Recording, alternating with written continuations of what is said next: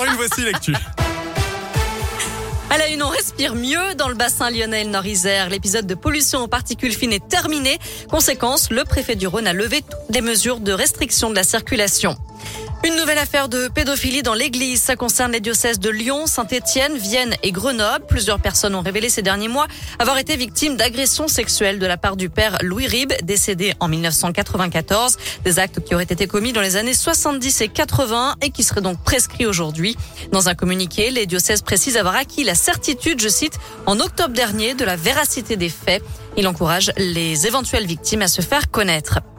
Lui avait été licencié par Amazon après avoir critiqué la direction. Jérémy Paglia, 31 ans, était tout à l'heure devant les prud'hommes, à Lyon. Une audience de conciliation a eu lieu cet après-midi pour décider de sa réintégration dans l'entreprise sur le site de Saint-Priest. En mai dernier, l'ancien salarié depuis au chômage avait reçu un appel d'Amazon lui annonçant son licenciement.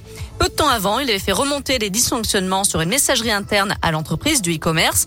Jérémy Paglia espère aujourd'hui retrouver son travail. Il veut se battre et remercie les syndicats de l'accompagner dans ce combat. Bah, moi, ça me touche. Depuis le début, euh, je me sens soutenu, du coup ça me touche beaucoup. Surtout qu'après le licenciement, c'était compliqué. Pour moi, dans l'entreprise, je me sentais super bien. On m'a toujours dit qu'il fallait euh, aller euh, vers les gens pour parler des problèmes. Du coup, c'est ce que j'ai fait et c'est ce qu'on m'a reproché après. C'est triste parce qu'on est libre de dire pas ce qu'on veut, mais si on veut que ça améliore les choses, il faut qu'on puisse parler un peu librement.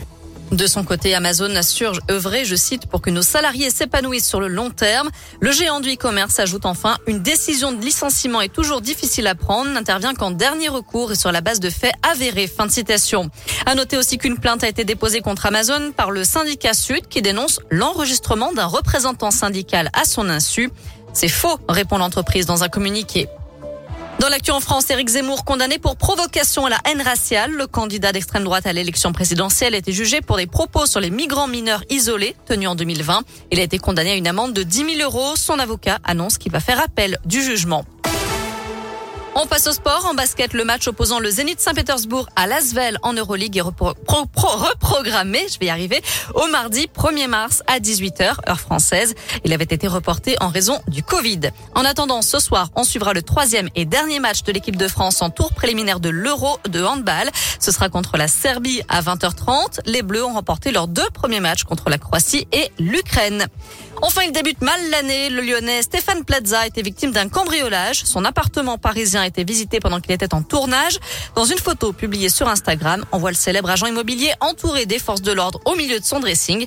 Les cambrioleurs cherchaient visiblement à refaire leur garde-robe. Ils sont repartis principalement avec des vêtements et des bijoux d'une valeur de 15 000 euros. Noémie, direction radioscoop.com avec la question du jour. Êtes-vous convaincu de l'utilité du pass vaccinal? Vous répondez non à 61%.